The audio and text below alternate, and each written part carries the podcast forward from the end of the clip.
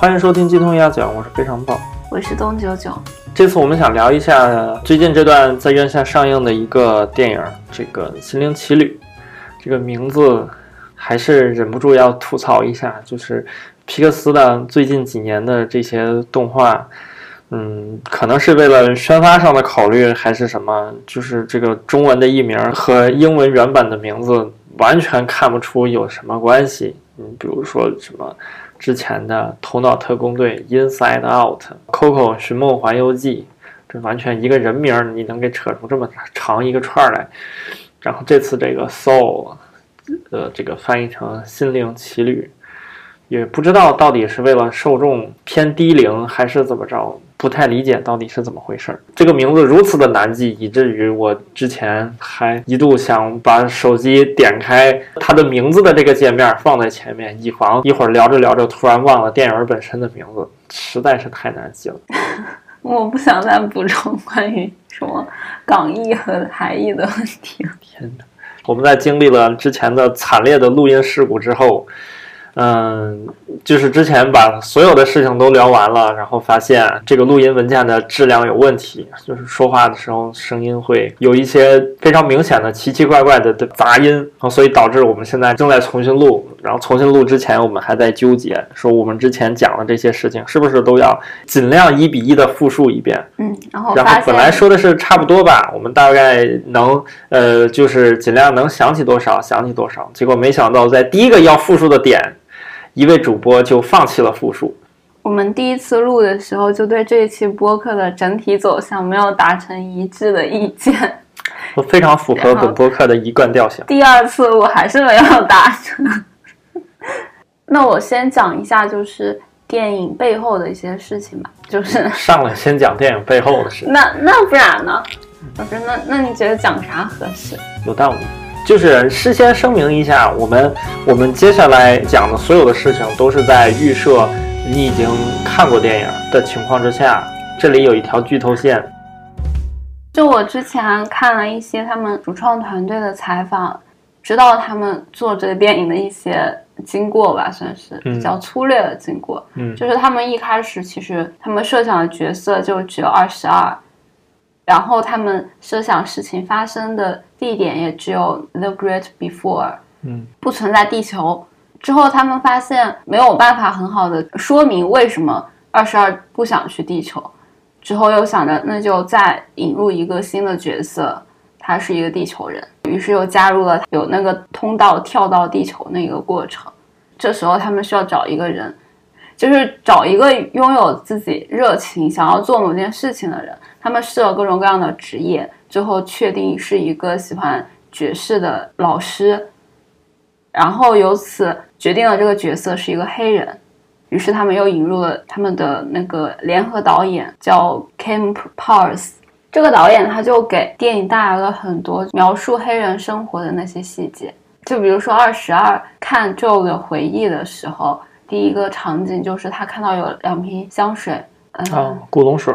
之后还有一个细节，就是他打车的细节，就是他他第一次让二十二伸手，就那时候 Joe 的身体里面是二十二的灵魂，然后他让他伸手打出租车回家。第一次伸手的时候，出租车根本就不搭理他，然后 Joe 又提醒他说：“你要把手往前伸一点，嗯，然后才可以。”还有一个就是理发店的那一场戏，也是这个导演提出来要加的。就这位联合导演，他最近。开了一档播客，然后名字叫 Soul Stories，里面的内容是采访主创团队，还有一些背后的人员，就比如说什么卡斯，还有那些负责录音的人，讲的内容是去和他们聊天，问他们是怎么找到自己的 passion 的，以及他们是怎么被自己的 mentor 点到的，这样的一些他们自己和自己本身相关的故事，然后还挺推荐大家去听的。我们会放一下 Spotify 的链接。你前面说的这个，就是他们本身就刚开始设置是一个事件，然后后来发现故事撑不起来，又加了一个事件。其实，就是你想一下，我们之前看的这几部片，呃，就这种强设定的这种片儿，实际上都是会有这种和现实世界平行的这么一个另外一个世界来去和现实世界相互照应的。比如说我们之前看的《头脑特工队》，然后是有一个主角的这个脑内小剧场去和这个现实世界相互发生呼应，就是现实世界发生的事情会对他的个人的精神世界产生一些刺激，然后让他发生一些改变。还有我们之前看的《寻梦环游记》和 Coco 是有这一个整个的一个死后世界，其实有一点类似我们这次看的《心灵奇旅》，就是人死了之后，他的灵魂会到另外一个世界。只不过，其实这两部片的这个设定非常矛盾，就是《寻梦环游记》里面人死了之后，这个灵魂实际上是在另外一个世界继续活着，直到没有人再记得他，然后这个人才算真正死掉嘛。《心灵奇旅》实际上是人死了之后就会去那个 The Great Beyond。你的灵魂就相当于被粉碎了，或者说融入了一个另外的一个什么集体意识，一个大光球，就相当于是被吸收了，你不再保有自我了。其实这两个设定还是挺矛盾的。我之前的理解是这样，就是他们去那个 Great Beyond 之后，他们又会重新进入 The Great Before。不会，我的理解是那一条长长的道，嗯。他们进入那个一个大的光圈的时候，嗯，你会看到，就他想往后走的时候，他看到他前面的人，嗯，他们首先遇到他的时候。那些灵魂还是有他们在地球生活的那个样子。对啊，老太太一百多岁。对，然后但他们升起来的时候，他们就变成了圆圈。嗯，所以就是把你在地球那些塑造成你的那些东西给洗刷掉，然后最后你就变成一个纯的灵魂，就是一个新的小 soul。我是这样理解的。新的小 soul。啥呀？那那个灵魂的编号也重新编了。啊，因为你已经不是，你已经是新的人了呀。那你这，你这什么都没留下，这不就相当于是恢复出厂设置了？对啊，所以让你死之前去，你什么都没留下，我觉得这跟一个新的灵魂有什么区别呢？啊，它就是新的灵魂。你和你之前的，你之前的所有的东西都被抹掉了。我是这样想的，宇宙的能量是守恒的，好不好？那它就有那么多灵魂，然后没有办法产生新的更多灵魂了，怎么办？然后，但是旧的东西都可以抹掉，一圈一圈的，那就完全没有必要你这个编号重新编呀。这个编号完全，我觉得是为了满足那个 Terry 的技术需求吧。嗯，就是如果是每个灵魂都有一个固定编号，你不觉得是更好技术的吗？啊？你每个灵魂都有一个固定编号。然后你相当于是，不管你这个灵魂当前在哪儿，在 The Great Beyond，在 The Great Before，或者是在真实世界，就是这个人间，你实际上都有一个唯一的 ID，你通过这个唯一的 ID 可以直接检索到。而现在，Joe 如果想找人，他要去那个大图书馆里面，去按什么？去按名字的字母顺序翻。名字的字母顺序意味着，他一旦去到 The Great Beyond。你这个代号就没有了，嗯，就是就算按你的理论，你这个代号就没有了，嗯，那还怎么检索呀？那个代号只是在 The Great Before 存在的呀，嗯，就是每个世界有自己的编号，就地球有，你不觉得乱吗？天哪，做一个编号中台，对吧？多么的好。啥？但这个应该是说，影片他自己本身没有想解释清楚的事情，他们并没有把呃，假如存在一个什么 The Great After，就是死后的世界。我的意思是，他们没有描述那些灵魂进入大光圈之后的样子到底是什么，所以我们只能靠自己的想象。我脑补的就是没了，嗯，哦，就是变成那个大光团的一部分，那个大光团可能会会吸收成为一个什么全知全能的一个什么玩意儿。就是它吸收了古往今来所有死掉人类的灵魂。那 The Great Before 的灵魂是从哪来的呢？是从之前的世界里挑出了一些，就是人上人挑出了一些，然后放到 The Great Before 里面。啥？从哪挑的？从死掉的人呢？从死掉的人里挑出了一些精英，然后来进行教育工作。啥呀？是有一套筛选制度。人家的灵魂根本就不是筛选，不是所有的。你看之前出来的完全都是颇有成就的一个，没有说哪个导师。我知道你说的是什么意思啊。没有说哪个导师是过得特别惨。我觉得你没有理解那个导师的作用。就是导师不是他进入光圈之后才被筛选的，是在他进入光圈之前。是哦，但是一定是有一个筛选机制在这儿的。他他在那个弥留之际，嗯，就是他会先去 The Great Before，然后他完成自己的 mentor 的使命之后，他又回到 The Great Beyond。嗯，他不是先去了那个大光圈才去了 The Great Before，因为他一旦去了大光圈，他自己就已经失去了自己所有的记忆了。同意。我是想说的是，一定是有一套筛选机制，我就是我问的意思只有一部分人能筛选出来。我不是问你那些 mentor 是怎么来的，嗯我是问那些有编号的要去地球的那些灵魂是怎么来的。凭空产生的。我的意见就是凭空产生的，就只有当它灵魂是凭空产生的，你的编号才能一直往后加一加一加一加一，这样加下去。好的，我不同意。如果你是 recycle 的，那么你直接用之前的编号就可以了。不是啊，它 recycle 之前，它经过光圈，它有一次洗刷的过程，你过去的所有东西都没了，你你已经是一个新的。The grace before 相当于是一个起始点，然后进入光圈是一个 end，然后你的这个编号就只在一次循环中使用。然后当你重新从光圈进入 The grace before 的时候，你完全是一个崭新的自己了。那你这会儿在讨论这个灵魂到底是 recycle 来的还是重新生成的，这有什么意义呢？你之前什么东西都没留下，你这和一个新的有什么区别？我没有懂你的问题。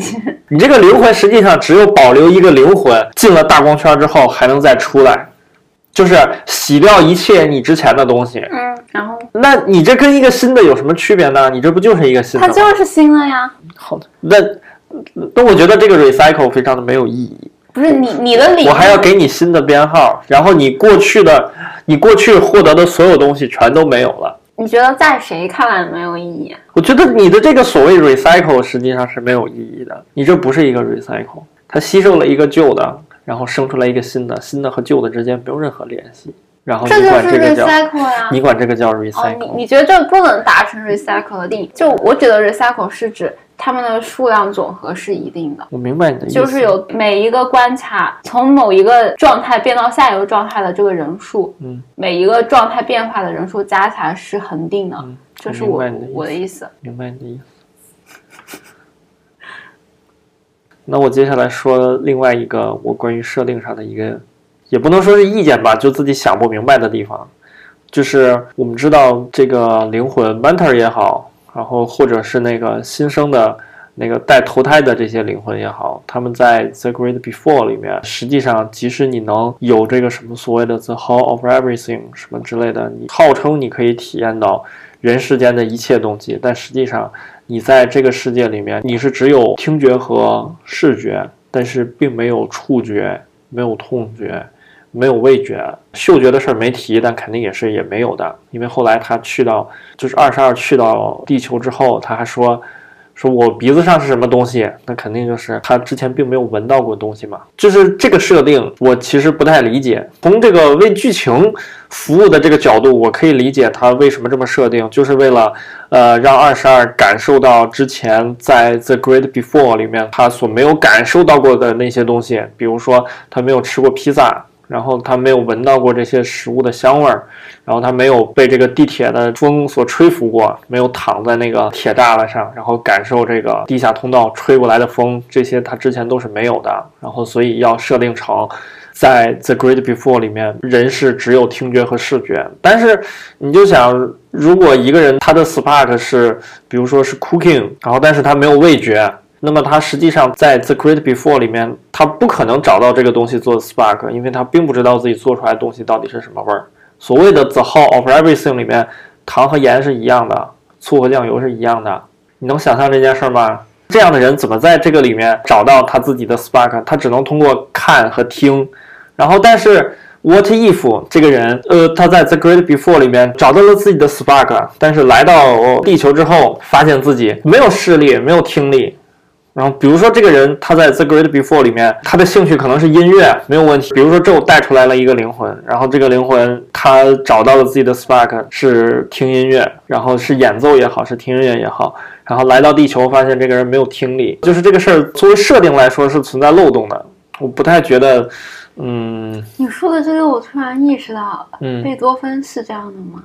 他是后天的，他不是先天生的。如果他先天生下来他就没有听力，那他肯定是没有办法作曲的。然后我电影里看到那一节的时候，我脑子里就浮现出了一堆这种这种关于残疾人的美品笑话，就比如说什么霍金在里面找到了自己的 spark 是走路，对吧？结果来到地球发现走路好像有一点难度啊，我就想到的全都是这种美品笑话。然后什么海伦凯勒，我就不展开讲了，哎，但自己脑补吧。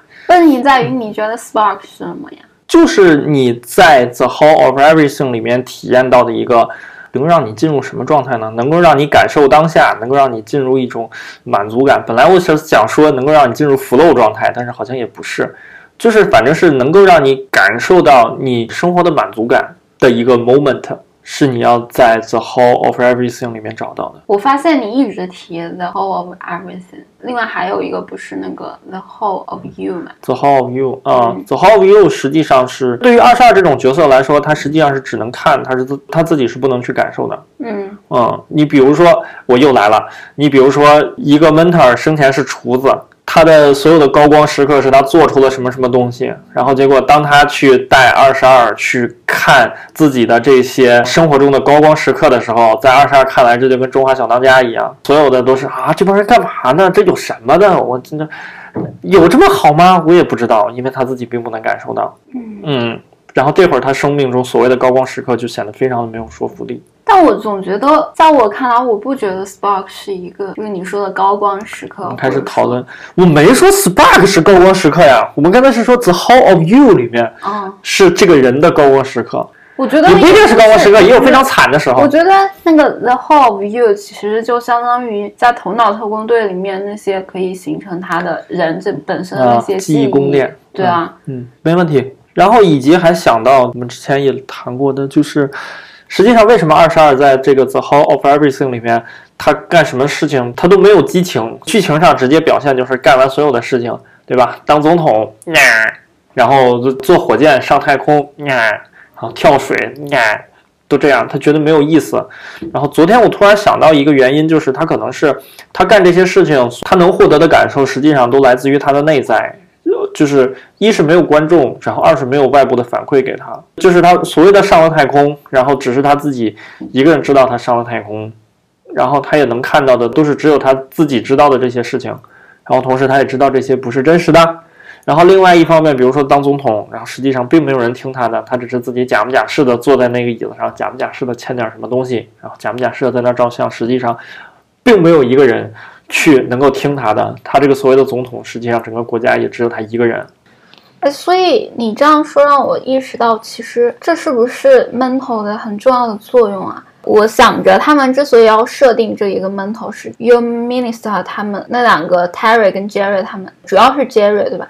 他虽然是一个很高维的生物，嗯，但是他无法创造人类真实的体验。嗯，所以他才设定，他也无法创造人类的感情。对，所以他才设定了一个 mentor，然后让这些从地球走过一趟的人来人传人，告诉你们到底活过是什么感觉。嗯嗯，就是二十二去地球这一趟，其实是其他灵魂感受不到的，就是他们有了身体之后是什么感觉。嗯，先抛开他们已经有了听觉和视觉这一点来说，嗯。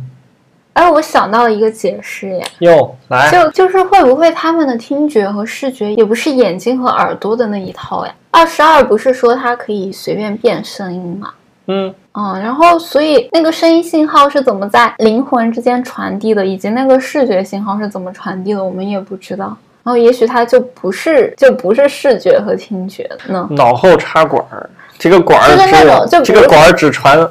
哦，就是只传声音和视觉，不是不是只传声音和视觉，是而是它直接让你是一个 HDMI 的管，只有声音和画面这两个信道。不是，而是而是它直接让你接收到了这些信息。So，我不是想解释它为什么只有声音和图像，而是想说它没有身体，它没有这些接口，就是和外在世界的接口。就还是的嘛，就是还是就那一个接口 HDMI 的嘛，就传声音和图像，传不了别的。嗯嗯嗯，你们在说什么呀？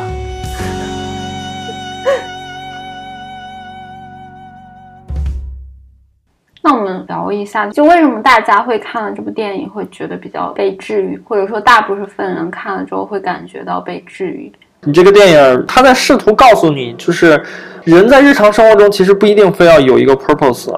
Jerry 他们不是也嘲讽了这个事儿？其实不仅仅你的 spark 不是你的 purpose，你的日常生活也不仅仅是你的 purpose。你除了 purpose 之外，可能也可以有很多别的东西。我是觉得，如果有人说是被治愈了的话，那很有可能是这方面的原因。但我前几天看到，就是有人在骂说这个电影很鸡汤。还有以前我们听李厚成的播客翻转电台，他特意发了两期节目，说这个电影是一个包装精美的谄媚那些自我感觉良好的现代人。嗯嗯，我最近看大家对于这部电影的评论，就是特别是不好的这些评论，我就觉得是很有意思的点。大家在用自己的思维模式去解读这个电影，让我更加明白为什么一千个 一千个哈姆雷特咋说来着？一千个读者眼中有一千个哈利波特。就是因为我自己经历了一个转变，就是最开始我去看这部电影是因为一起练习正念的那些朋友去看了之后跟我们讲说这个电影很正念。然后，所以我最开始抱着的心态就是，我倒是要看看他到底有多正念这种心态去看的。于是看完之后，我整个脑袋里都是去想那些细节，就是那些阐述了正念的细节。然后结果等我想要去搜看他们主创的团队到底有没有想要把正念当成他们主要思想的时候，我发现并不是这样。其实人家。根本就好像没有想到这一点，只是他们在讲这个故事的过程里面，让我这种练习过一段时间正念的人会在里面看到很多正念的影子，然后我才回过头来发现，就是大家看到这个电影，其实看到的是他自己本身。我之前想到的是一个场景，就比如说你拿着一个筛子在河里筛水，然后那个筛子假如就是你的思维模式，或者说你的概念框架。你筛过的水，其实你只能接收到你的框架的那一部分。然后每个人看这部电影，发现你看到了什么，你回过头来会发现那是你自己过去所形成的那些概念。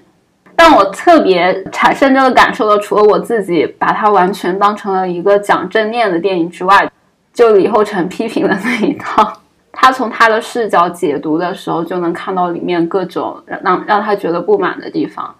我之前看。他们主创采访，他们讲说，他们最开始的 idea 是从古希腊的一些点产生的，然后之后他们请了很多什么宗教，还有一些其他的咨询的人，但是到最后他们真正产出这个动画的时候，这个动画本身已经脱离了它的起点，他们想要把那些跟文化有关的东西全部去除掉。你可以说它是一个。什么东方的或者日本的，就是让你感受到一些这种元素，但其实你感知到的这些元素源自你自己的文化，这是让我觉得他们团队特别厉害的地方，就是让我觉得他们做的这个动画，就像他们描绘出的 Jerry 跟 Terry 的那个形象，就是极其的抽象，然后同时可以穿入一切的物体，就是看电影的过程像是往一个杯子里倒满了一杯水，然后。看完的时候会觉得啊，电影给了我一杯水，告诉我什么什么。观众以为是电影本身倒了那一那些水，但其实电影只是产出了这个杯子，然后看电影的人才是真正往里倒水的那个角色。嗯，我觉得这比喻挺好的呀。我只是想引出我通过这部片子感受到的东西，来，就是它里面所包含的正念的元素。嗯，然后你要先解释一下正念是啥吗？在不看屏幕的情况下解释一下。呃，开始背概念了，老师上课抽查的感觉，天哪，爽！这位同学站起来回答一下。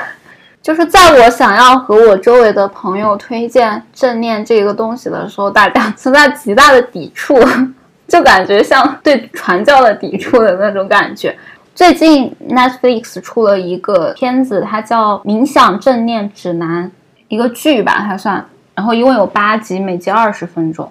今天有个人在群里问我，说，就是说冥想一定要和佛教挂钩吗？然后我才意识到，原来他们对于这个误解就好像还很深的样。正念它在中文里其实有歧义吧，应该这样说。首先它有两个意思，一个是佛教里面用有一个叫正念，佛教里面的这个正念就是 positive mindful，就是它的这个正是正向的那个意思。但还有另一个正念，它的同义词是觉察，它对应的英文名是 mindfulness。我现在这些想说的是后者，而不是佛教用语的那个正念。为什么它会出现这个歧义？mindfulness 它最开始是一个叫卡巴金的人，他是麻省理工学院的，然后他最开始把佛教里面觉察的那些元素，把它引入了心理学。然后做了一个叫 MBSR 的东西，这个叫 Mindfulness Based Stress Reduction，应该是叫正念减压疗法。过了一段时间之后，有另外三个人认知学的学者，然后他们发现了 MBSR 这个东西，然后他们就去找卡巴金，把卡巴金这一套东西融入了认知心理学，然后做了一套正念认知疗法。所以现在比较通行的正念其实就指向了 mindfulness 这一个东西，然后它它的应用场景其实也是。用在比较严重的到医学领域的那些什么抑郁症，然后再比较轻一点就是缓解情绪方面的。嗯，然后我我想为正念证明的一点就是，现在大家听到冥想、正念这样的词，就会觉得它和什么禅修、什么灵修这些词搭边。哦，就会觉得很神秘，会觉得这件事情很诡异，但其实它并不是，它是有一个学科背景的，嗯，它是有现代心理学的理论依据支撑的，嗯，也有脑科学的，好的，就是说长期做练习的人，他的脑部会有一定的变化，嗯，然后这就是关于正念的介绍，嗯，然后为为什么这个片子会提到正念呢？感觉终于绕回来了。啊，我忘记解释正念到底是什么了。我突然意识到，就是刚才说一大堆历史背景，就是到目前这个 mindfulness，它其实是说一种状态吧，就是对于你自己当下的，比如说情绪、想法、感受和周遭发生的事情的一种比较中性的、不带评判的觉察。然后为什么说这个片子正念？有的人看完这个电影会觉得他在想告诉大家一个解决方法，也就是李厚成喷的那个点。他说你看完之后觉得活在当下，这简直是废话，就是他觉得这是老生常谈，而且解决不了任何问题。但是吧，在正念的框架里面，这是能够解决问题的。它其实就是让你练习你能够活在当下的这种能力。之所以说这个片子正念，就是因为片子的最后一个部分，结尾的那一部分。就是他们俩共同走向一个比较好的结局那一部分，他们在地球那一段旅程，其实就很形象的诠释了正念是什么。所有的那些瞬间，all these moments，就就李厚成批评的那些瞬间，从正面的角度来看，他在那些时刻就很 focus on what happened。我理解一下，比如说就是他吃披萨的时候，然后再认真的感受披萨的味道。对对，可以做一个对照，你可以想象 Joe 他自己吃披萨是什么样的，就是一个脑袋里想着我要去演出的人。他在吃披萨的时候，他会感受到什么？他感受不到。食不知味。对，所以二十二带来的那些东西，就是在最后，就他重新回到自己身体那天，就是他结束演出那天晚上。嗯，他从兜里掏出二十二攒的那些看起来像小垃圾一样的东西，然后摆在他桌子上，然后开始弹一段钢琴。嗯，那个时刻其实是对 Joe 很重要的时刻。二十二通过 Joe 的身体体验了那些感觉，是 Joe 平常感受不到的东西。嗯，然后当 Joe 他自己回到自己身体的时候，他通过那些回忆。他感受到的那些瞬间，然后影片用一个回放的方式展现出来。嗯，就那些时刻，从正念的这个视角来看，就是一个正念的合集。但是那些时刻，那不是发生在过去吗？我没懂。妈耶！发现理论无法解释了。我想想啊，你说的好有道理。我发现了，我今天不管说啥，你都是你说的有道理。我觉得要这样讲，就他在回想这件事情的时候，他其实并不是正念的时刻，他只是在回忆。嗯，他在通过回忆感受到了彼时的正念。对，天呐？感觉强行的解释。行。也说得过去，因为彼时的正念其实并不是他，嗯，嗯，而是二十二，他只是借那个身体感受到了而已。对啊，嗯，明白，可以，就是那个体验对他来说和对二十二来说都是新的，嗯，就是他和二十二都没有感受到过，嗯。嗯。嗯，啊，说服我了，您接着讲，发现自己的理论体系不堪一击。这不防住了吗？我都防出去了啊！那你这么一讲，我就突然觉得其实也没有那么正面了。你本来还想讲啥？我本来还想扯正念的理论框架里的一些其他概念。来讲讲。嗯，为了和正念扯上一些关系，然后我看了一些正念的资料，然后他们一般会这样解释为什么正念会起作用。人的心智的两个模式，一个叫行动模式，一个叫存在模式，然后对应的英文是，就行动模式对应的是 doing mode，然后存在模式是 being mode。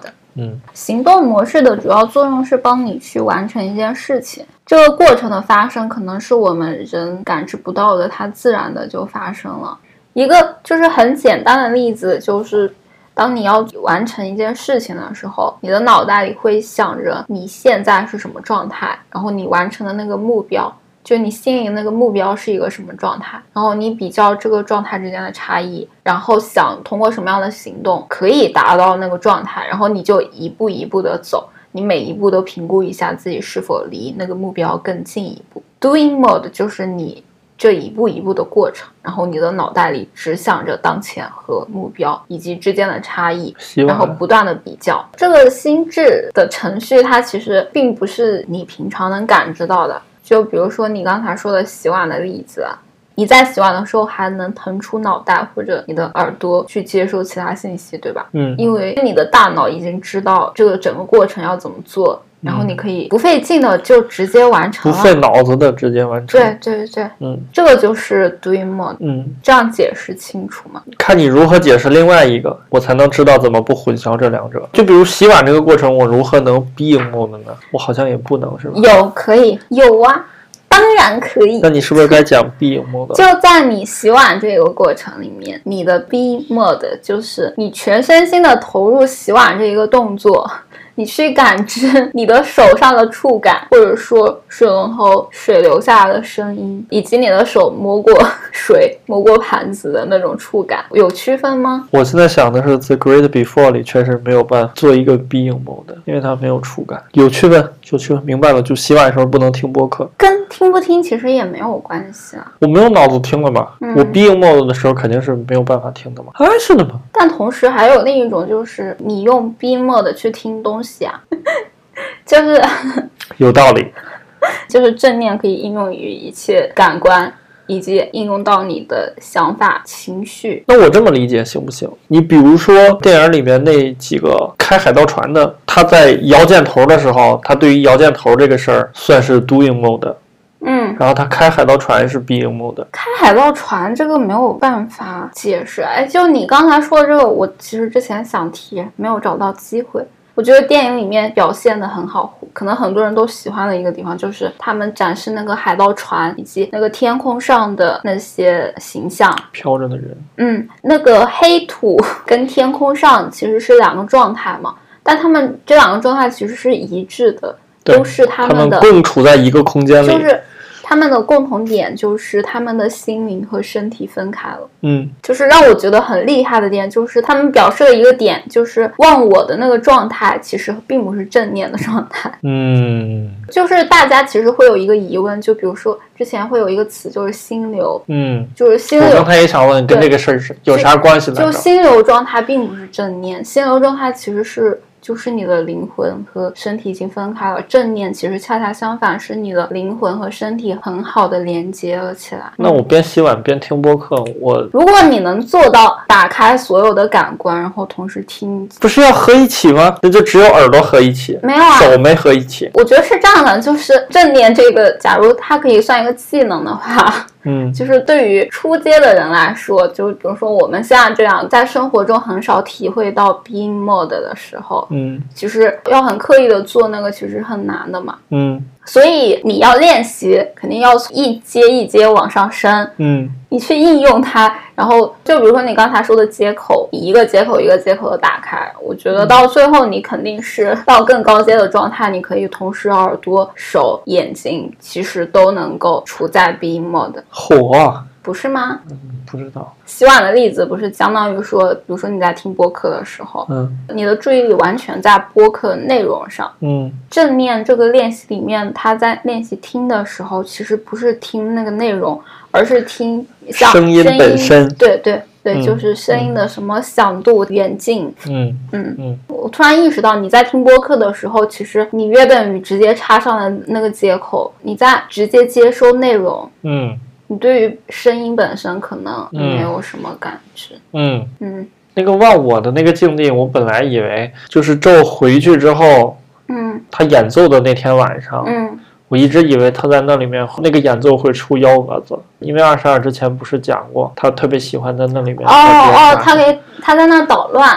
对我本来以为他就是那个地方捣，乱。对，然后结果没有发现，居然就顺顺利利的演完了。那个时候二十二已经，我知道，我不知道嘛，到后来当然知道了，嗯然后但是当时不知道嘛，嗯，嗯，我以为二十二会在那里把他拉过来。是不是说的差不多了？然后关于正念，你还有什么想说的？我们结束吧，先。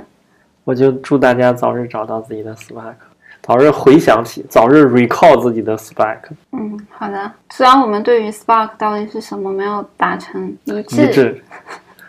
没事，本节目本来就不是一个期望达成一致的节目。嗯，但是就是在我的理解里，就 Spark 其实是生活里面那些很小的瞬间，那种会让你觉得有一点点细微的开心，甚至都不需要到高光的程度就可以的那种瞬间。然后包括是很日常的小事情也是可以的，所以希望大家能够发动自己的各种感官，多去感知吧，能够多获得一点点 inner peace。嗯，好的，拜拜。那就这样，拜拜。